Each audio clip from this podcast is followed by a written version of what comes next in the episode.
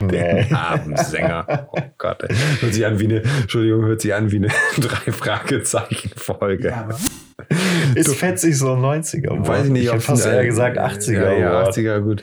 Fehlt nur noch das Abhotten. Abhotten, abzappeln. Lieder. Der Musikpodcast. Hey, moin, da sind wir wieder. Herzlich willkommen zu einer neuen Folge Liederabend, beziehungsweise der zweite Teil. Genau, zu unserer Folge 1991, das beste Musikjahr aller Zeiten. Fragezeichen. Mutmaßlich, möglicherweise eventuell. Mutmaßlich. Ähm, wir hatten ja die erste Folge mit den Red Hot Chili Peppers beendet und ähm, bleiben noch ein bisschen bei der, ja, ich sag jetzt mal, Gitarrenmusik. Genau. Allerdings wird es noch mal ein bisschen härter. Genau, also wahrscheinlich äh, insgesamt von den Dingen, die wir heute aufgegriffen haben oder vielmehr in unseren beiden 91er Folgen aufgegriffen haben, wahrscheinlich das härteste Album. Äh, obwohl, nee, vielleicht, vielleicht haben wir noch ein härteres, fällt mir gerade ein. Naja, ähm, worauf ich hinaus wollte, ist das schwarze Album oder das selbstbetitelte Metallica-Album. Metallica. Aber in Fachkreisen glaube ich eigentlich nur das schwarze Album oder Black genannt. Ähm, ja, wie hast, hast du da mal abgesehen von Nothing Else Matters irgendwelche äh, Berührungspunkte irgendwann irgendwie zu irgendeinem Zeitpunkt mal gehabt? Beziehungsweise ähm, was verbindest du mit dem Album? Also Berührungspunkte immer mal wieder. Ich bin jetzt nicht der allergrößte Metallica-Fan, aber das ist schon eine Band, bei der ich finde, wenn man auf die Art Musik, sprich Hard Rock, Heavy Metal steht, dann kommt man da eigentlich schwer drum rum. Und ich, für mich persönlich gehörte aber Nothing Else Matters immer zu den schlechteren Tracks. Also okay. ich habe das ganz oft bei so großen Bands, ähm, dass der bekannteste Track, dass ich den häufig gar nicht so geil finde. Mhm. Also mhm. ein anderes Beispiel ist äh, zu, den, zu den bekanntesten Songs von Guns N' Roses gehört Sweet Child of Mine. Und ich finde Sweet Child of Mine gar nicht so aber, geil. Aber dann würdest du ja, dann würdest du ja quasi Black Hole Sun von äh, Soundgarden auch als nicht gut. Es gilt ja jetzt nicht für jede Band und für jeden Song, aber es ist so ein Phänomen, das ich äh, häufiger bei mir beobachte. Ja, aber, ähm, ja kann, ich, kann ich verstehen. Auf jeden Fall. Nothing Else Matters, da habe ich halt häufig die Erfahrung gemacht, dass es so ein Track den finden Leute gut, die ansonsten wenig bis gar keine Ahnung von Metallica haben. Und das mhm. ist so. Ja, aber, aber, aber das, das passt ganz gut tatsächlich äh, an der Stelle.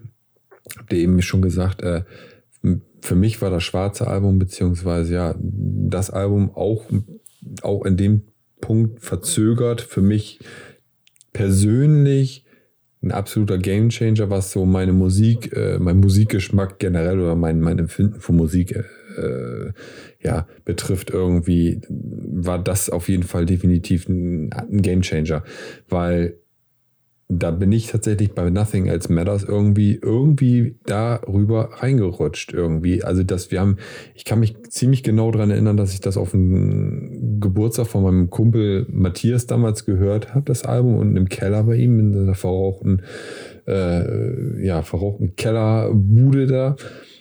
Und ich bin nach Hause gefahren, habe das Album mitgenommen, damals noch auf CD, ja. ich bin alt. Damals konnte man auch Alben mit nach Hause nehmen. Genau, oder musste man, wenn man es nicht irgendwie auf Kassette überspielt hat. Und ich habe das rauf und runter gehört und angefangen wirklich mit Nothing Else Matters. Und darüber bin ich tatsächlich wirklich beim Rock denn am Ende, am Ende gelandet. Also ich habe in den 90er Jahren unfassbar viel verschiedene Musikgenres abgeklappert, habe ich diese Woche auch nochmal wieder selber festgestellt, was ich da alles gehört habe. Aber ähm, ja, das, das Album war wirklich für mich bis heute, also wirklich so ein, so ein Game Changer im, im Bereich Musik, so muss ich ehrlich sagen. Ja. Naja, und für Metallica jetzt letztendlich auch. Absolut, also, also es ist ja ein sehr, sehr, sehr, sehr poppiges Album fast, könnte man sagen. Also ich glaube, damals auch relativ verhasst bei den Fans, bei den richtigen Metallica-Fans, glaube ich, weil es einfach zu bombastisch am Ende auch produziert worden ist. Ja War es nicht sogar auch unser Rick Rubin Spiel? Hatte ich bin mir gar nicht hundertprozentig sicher. Aber ähm, ja, das Metallica, gut, Metallica hatte mit Fade to Black damals auch schon in den 80ern eher so eine Ballade am Start. Ähm, Nothing Else Matter hat, glaube ich, nochmal einen draufgesetzt, so ein bisschen, was das anging. Äh, aber ja, trotzdem Monster-Songs drauf, Sad But True, äh, The Unforgiven. Enter Sandman. Enter Sandman, genau, Enter Sandman. Für mich, äh, also einer meiner Lieblings-Metallica-Tracks, Enter Was, Sandman. was hast du gerade gesagt? Über eine Milliarde Streams? Oder was war das? Also, Genau, also bei Spotify wurde Enter Sandman mehr als eine Milliarde Mal gehört und Nothing Else Matters auch 908 Millionen Mal, beziehungsweise mehr als 908 Millionen Mal. wobei wir da beide gesagt haben, eigentlich hätte es also aus dem Gefühl heraus genau andersrum sein Ja. können, müssen. Ja, müssen. ja, ja, aber dürfen. Nothing Else Matters gehört ja wirklich schon zu den, zu den größten Hits Ja.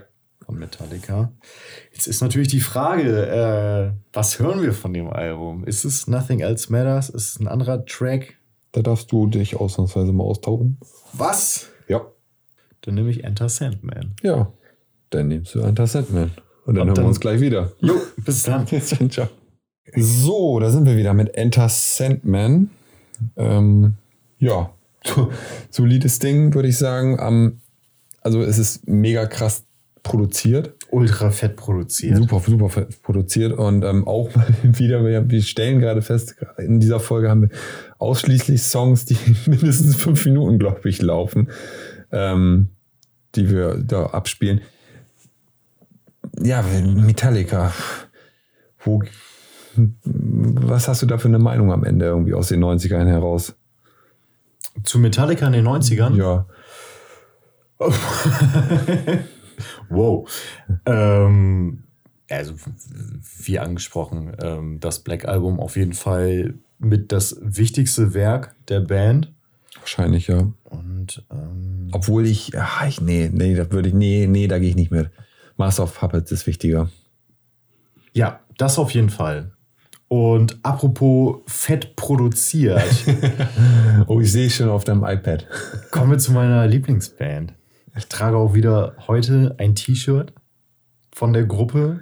Es geht um Guns N' Roses, der mutmaßlich größenwahnigsten, wahnsinnigsten Band der Welt. Wahrscheinlich, ja. Denn am 17. September 1991 haben Guns N' Roses nicht ein Album herausgebracht, sondern gleich zwei. Nämlich Use Your Illusion 1 und Use Your Illusion 2.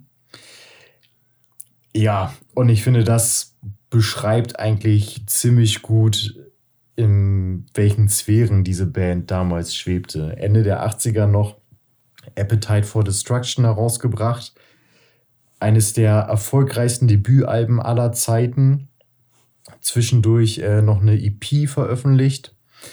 Naja, und dann spielte man in den Gruppen der Stadionbands. Also So. ich glaube, unter 80.000 ging da eigentlich gar nichts mehr. Nee. Groß, größer, Guns N' Roses. Und ich meine, also ich weiß nicht, ob es immer noch so ist. Ich kann mir vorstellen, äh, dass es mittlerweile eine andere Band beziehungsweise ein anderer Künstler ist. Aber äh, gehörte die Use Your Illusion Welttournee, äh, stand diese auch im Guinness-Buch der Rekorde Echt? als längste und lukrativste Welttournee aller Zeiten. Ich glaube, die waren über zweieinhalb Jahre auf Tour. Oh Gott, ey. Und keine, also haben sich, haben sich gut die Taschen voll gemacht.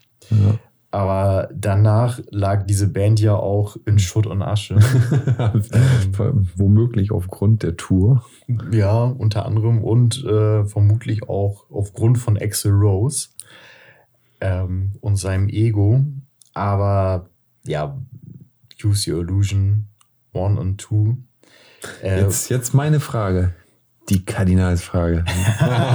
die Gretchenfrage. Die Gretchenfrage.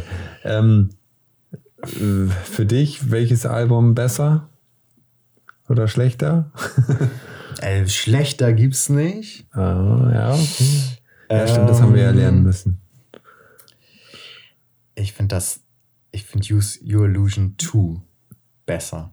Da Okay. sind für mich die größeren Knaller drauf. Okay.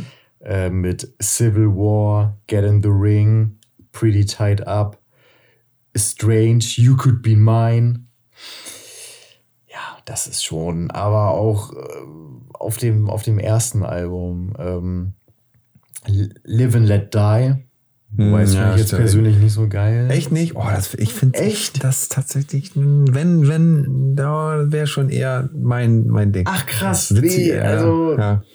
Immer wenn ich auf einem Guns N' Roses Konzert bin und sie spielen Live and Let Die, Dann gehst du Bier holen oder dann pinkeln. gehe ich Bier holen. und pinkel ich ins Bier. nee, Use Your Illusion 2 ist für mich definitiv das bessere Album. Ähm, und es liegt nicht an Knocking on Heaven's Door. Ähm, genau, aber das, diese, diese beiden Alben wollen wir auch nicht unter den Tisch fallen lassen. Aber ich würde vorschlagen, da, um unsere Hörer zu schonen, spielen wir jetzt vielleicht kein Track. Zweimal hintereinander November Rain, einfach, einfach nur so. Mir ist es nämlich schon bei unserer letzten Folge aufgefallen. Ähm, sehr gitarrenlastig unterwegs. sehr, sehr gitarrenlastig. Ja. Und, ähm, deswegen würde ich vorschlagen, dass wir mal schauen, was denn auch in anderen Genres so abging dieses Jahr. Und da kommen wir relativ schnell auf Queen und das Album Innuendo. Das letzte Album. Wollte ich gerade sagen, das letzte Album, ne? Zumindest äh, unter der Riege von Freddie Mercury, der kurz darauf äh, tragischerweise seiner AIDS-Erkrankung erlag. Und ja, welcher Song einem dann in diesem Zusammenhang doch so einen kalten Schauer über den Rücken fahren lässt, ist dann doch tatsächlich äh, The Show Must Go On. Stimmt, ja. In dem Zusammenhang auf jeden Fall, ja. Und da würde ich vorschlagen, den hören wir uns nochmal an. Einmal ein bisschen, bisschen den Freddy. Bisschen Freddy, bisschen Drama. Genau, ja, genau, das, das das Wort, was mir gerade gefehlt hat. Drama, ja. Das, Stattdessen hast du ein bisschen Freddy gesagt. so, das eine schließt das andere nicht aus, ne? Nee, aber ähm, ja, hören wir mal eben ganz kurz rein und dann Bis gleich. bis gleich. Yo, the show must go on. Heißt es auch für Patsy und mich? Oh, was für eine Überleitung. Wahnsinn. Hey, Als hätte er das hauptberuflich gemacht. schön wär's. Aber es dürfte unseren Hörern wohl auch nicht verborgen bleiben. Ja, der letzte Track auf dem letzten offiziellen Queen-Album, bevor Freddie Mercury im November des Jahres 1991 im Alter von 45 Jahren an HIV verstarb. Das Album äh, kam im Februar raus. Zu dem Zeitpunkt hatte er schon massiv mit gesundheitlichen Problemen zu kämpfen, äh, beziehungsweise eigentlich schon Jahre davor. Wollte ich gerade sagen, auch in seiner ähm, ja, sag schon, Solo, Solo äh, Karriere. Karriere, oder in seinem Solo-Abschnitt. Genau. Ja, da war er auch schon gezeichnet. Ja, tragisch, aber bis heute ein legendärer Bühnenmensch. Und ähm, durchaus zu empfehlen, sich auf YouTube mal die Queen-Konzerte von damals anzuschauen. Also wirklich ein, ein Frontmann mit einer unfassbaren Bühnenpräsenz. Ähm, Nicht zuletzt äh, kann man ja immer wieder hervorheben, das Live Aid äh, äh, Konzert. Unfassbar gut. Ähm, nicht zuletzt, und das wusste ich bis vor kurzem auch nicht, weil Queen, glaube ich, die einzigen waren, die sich wirklich äh, richtig darauf vorbereitet haben, auf diese, auf diese Live-Performance. Also alle anderen Künstler sind da hingefahren, haben ein bisschen den Kram so runtergedüdelt irgendwie.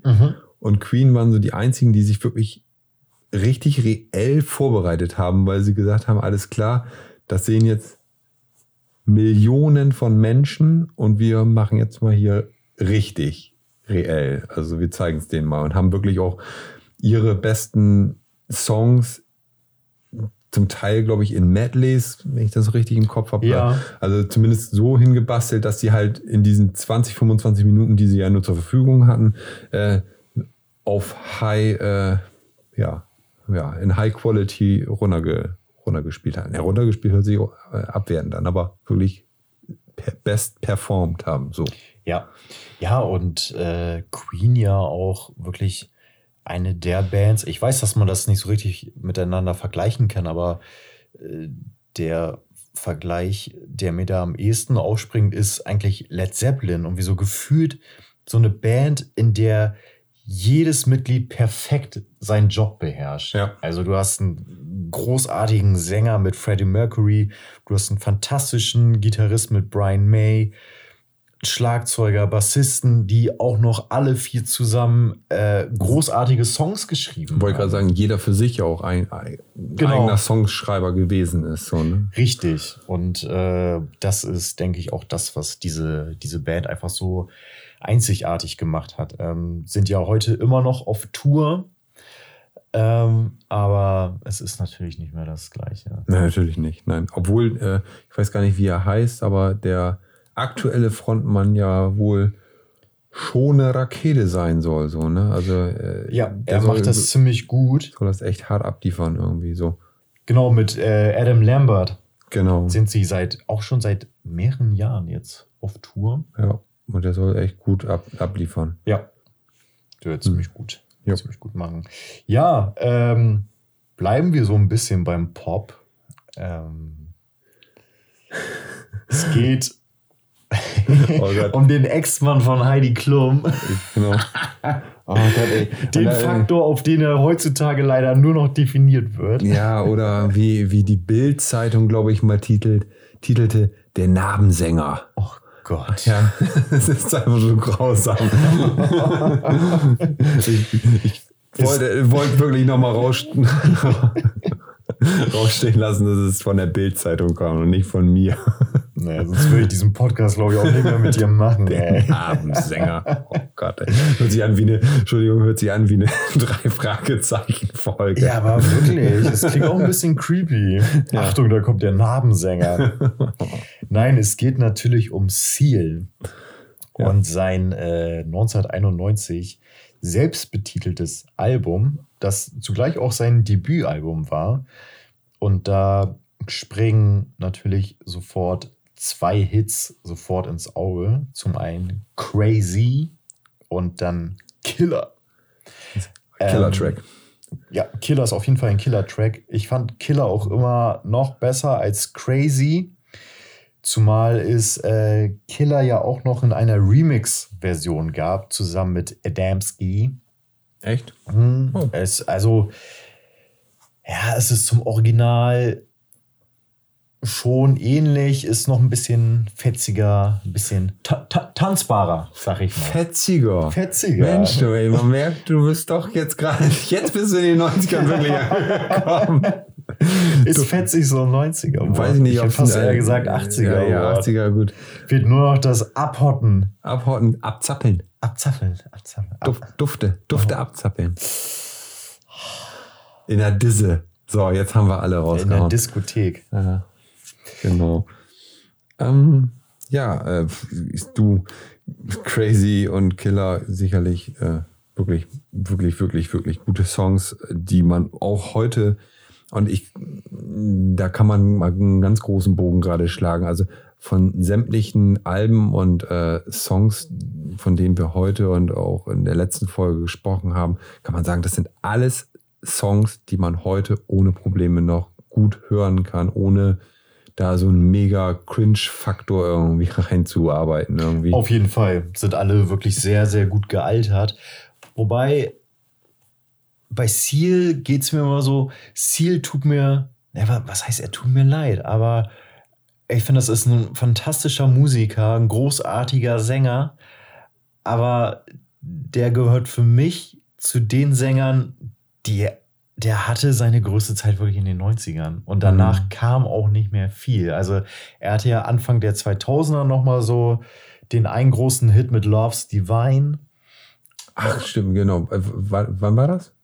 Anfang der 2000er war das, Ich, glaube ich, ich. ich, würde jetzt Ähm, fast sagen, ja, um, die, um war, 2009, glaub ich, kann das äh, sein? Nee, ich glaube sogar noch ein bisschen eher.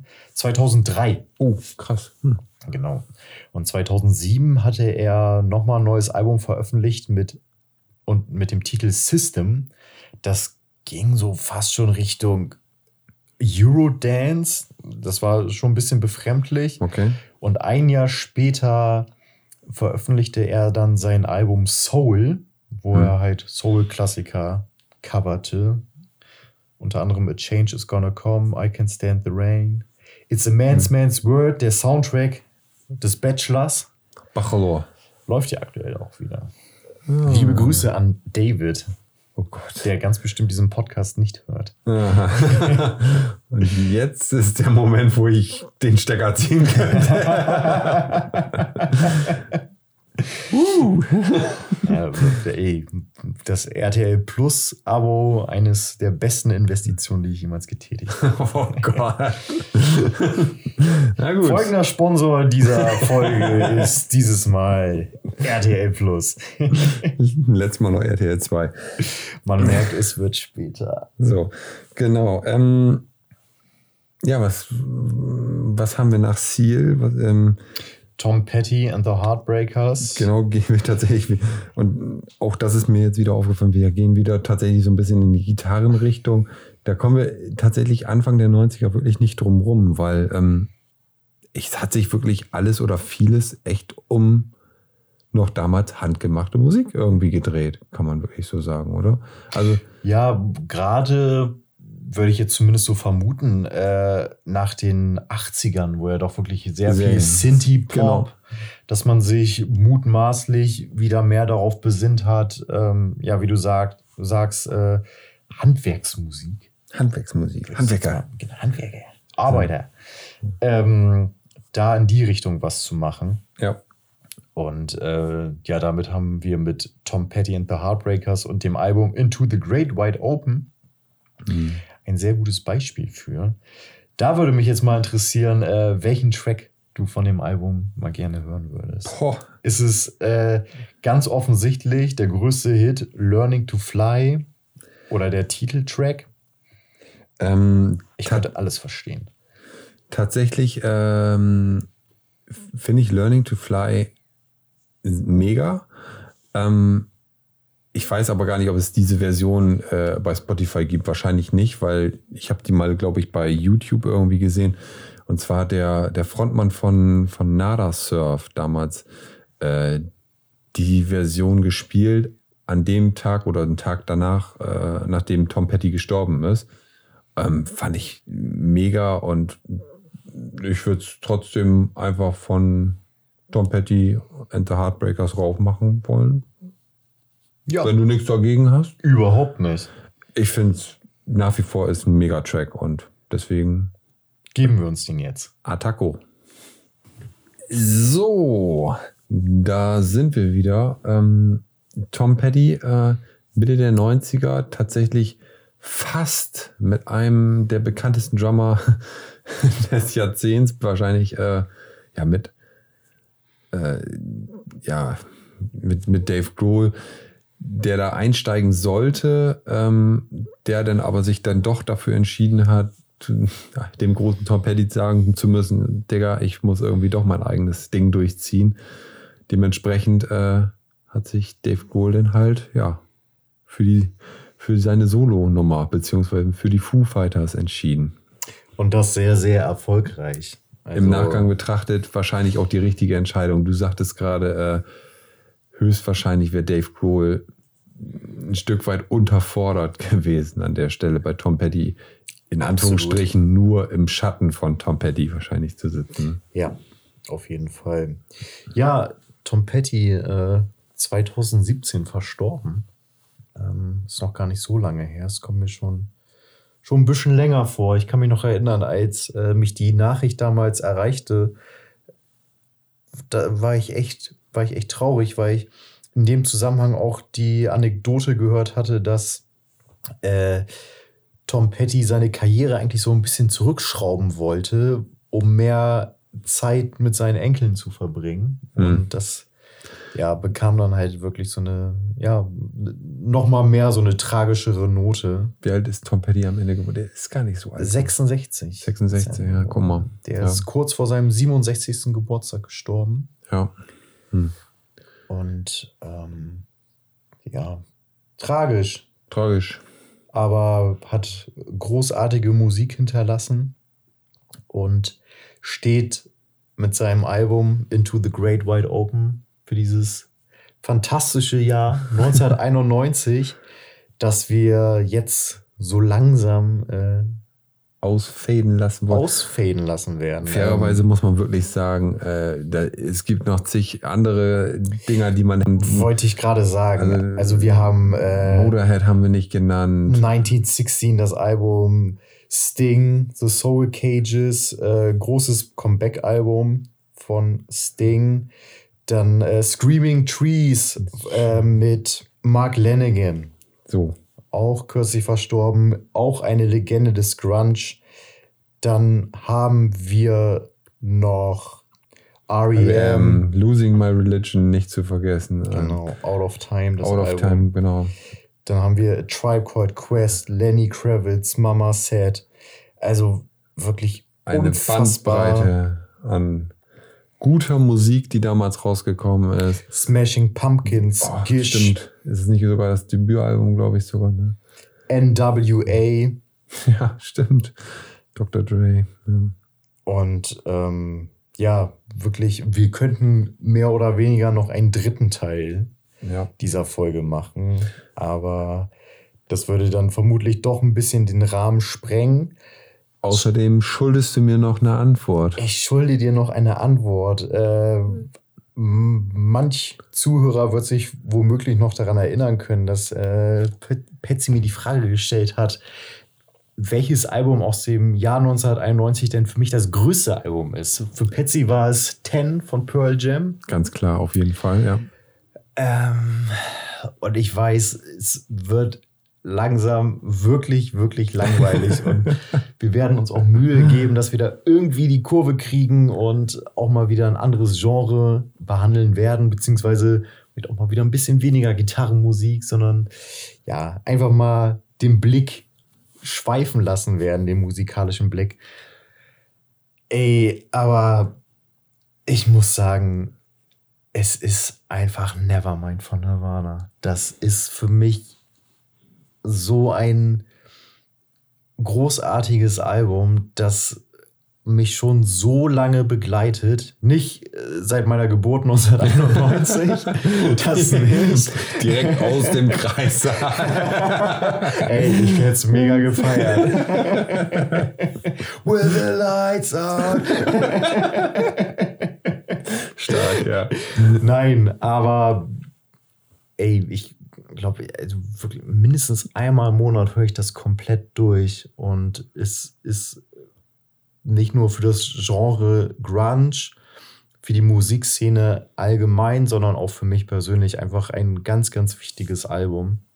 Und es ist ja auch wirklich so, also du brauchst nur irgendwo äh, Smells Like Teen Spirit anspielen und da ist jeder, jeder kennt diesen Song und jeder, ja. äh, ich, also ich möchte nicht sagen, jeder fühlt diesen Song wahrscheinlich genauso wie wir, aber ähm, ich sag mal so, bei uns hier in, in Bremen im Modernes oder so, wenn dieser Song angespielt wird, dann ist das scheißegal, ob da ein 20-Jähriger oder ein, ein 50-Jähriger äh, auf der Tanzfläche steht, die drehen halt alle komplett frei in dem Moment. Und ich glaube, das ist genau das, was halt am Ende auch genau diese Musik oder die, diese Songs dann am Ende ausmachen, wenn halt generationsübergreifend halt trotzdem alle da komplett mitgehen. So.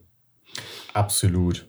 Und ähm, genau, damit würden wir jetzt auch diese zweiteilige Folge beenden. Wie gesagt, mehr findet ihr unter unseren Grunge-Folgen, die sich durchaus lohnen. Ähm, und ja, um diese Folge zu beenden, würde ich, wenn das für dich in Ordnung ist, äh, mir noch einen Track von Nevermind wünschen. Gerne. Jetzt bin ich gespannt, weil ich hätte nämlich auch einen gehabt. Oh, ja, sag mir mal deinen. On a Plane. Okay, ja, bei mir ist es Something in the Way. Ah, oh. Welchen nehmen wir denn jetzt? Nee, auf jeden Fall dein, auf jeden Fall dein, weil deiner rundet äh, die Folge, glaube ich, sehr gut ab. Ja, das dachte ich nämlich auch. Das ist ein guter letzter Track für ein Mixtape. ja. Die Älteren erinnern sich noch. Nein. Ähm, ja, wir hoffen, es hat euch so viel Spaß gemacht wie uns. Jo. 1991 aus musikalischer Sicht wirklich ein großartiges Jahr. Viel, viel gute Musik veröffentlicht. Vermutlich auch einige Scheißmusik. Darauf haben wir jetzt den Fokus nicht so gelegt. Nö, aber ich finde, was wir, ähm, und da, da können wir auch nochmal irgendwann anknüpfen, ähm, ich glaube gerade auch so die Anfang der, Anfang, Anfänge der 90er äh, haben vieles offenbart für das, was noch gekommen ist, also oder Ja. was noch kommen sollte zu dem Zeitpunkt. Definitiv. Aus, äh, nur mal um das ganz kurz anzureißen, aus Grunge, nachdem Grunge quasi zu, gestorben ist mit neun- 1994 ungefähr, äh, ist Alternative Rock entstanden und so weiter und so fort. Also da äh, gibt es unendlich viele Dinge, die daraus gut geworden sind. Ja. Und nicht nur schlechte Dinge in den 90ern passiert sind. Nicht nur Rhythm is a Dancer.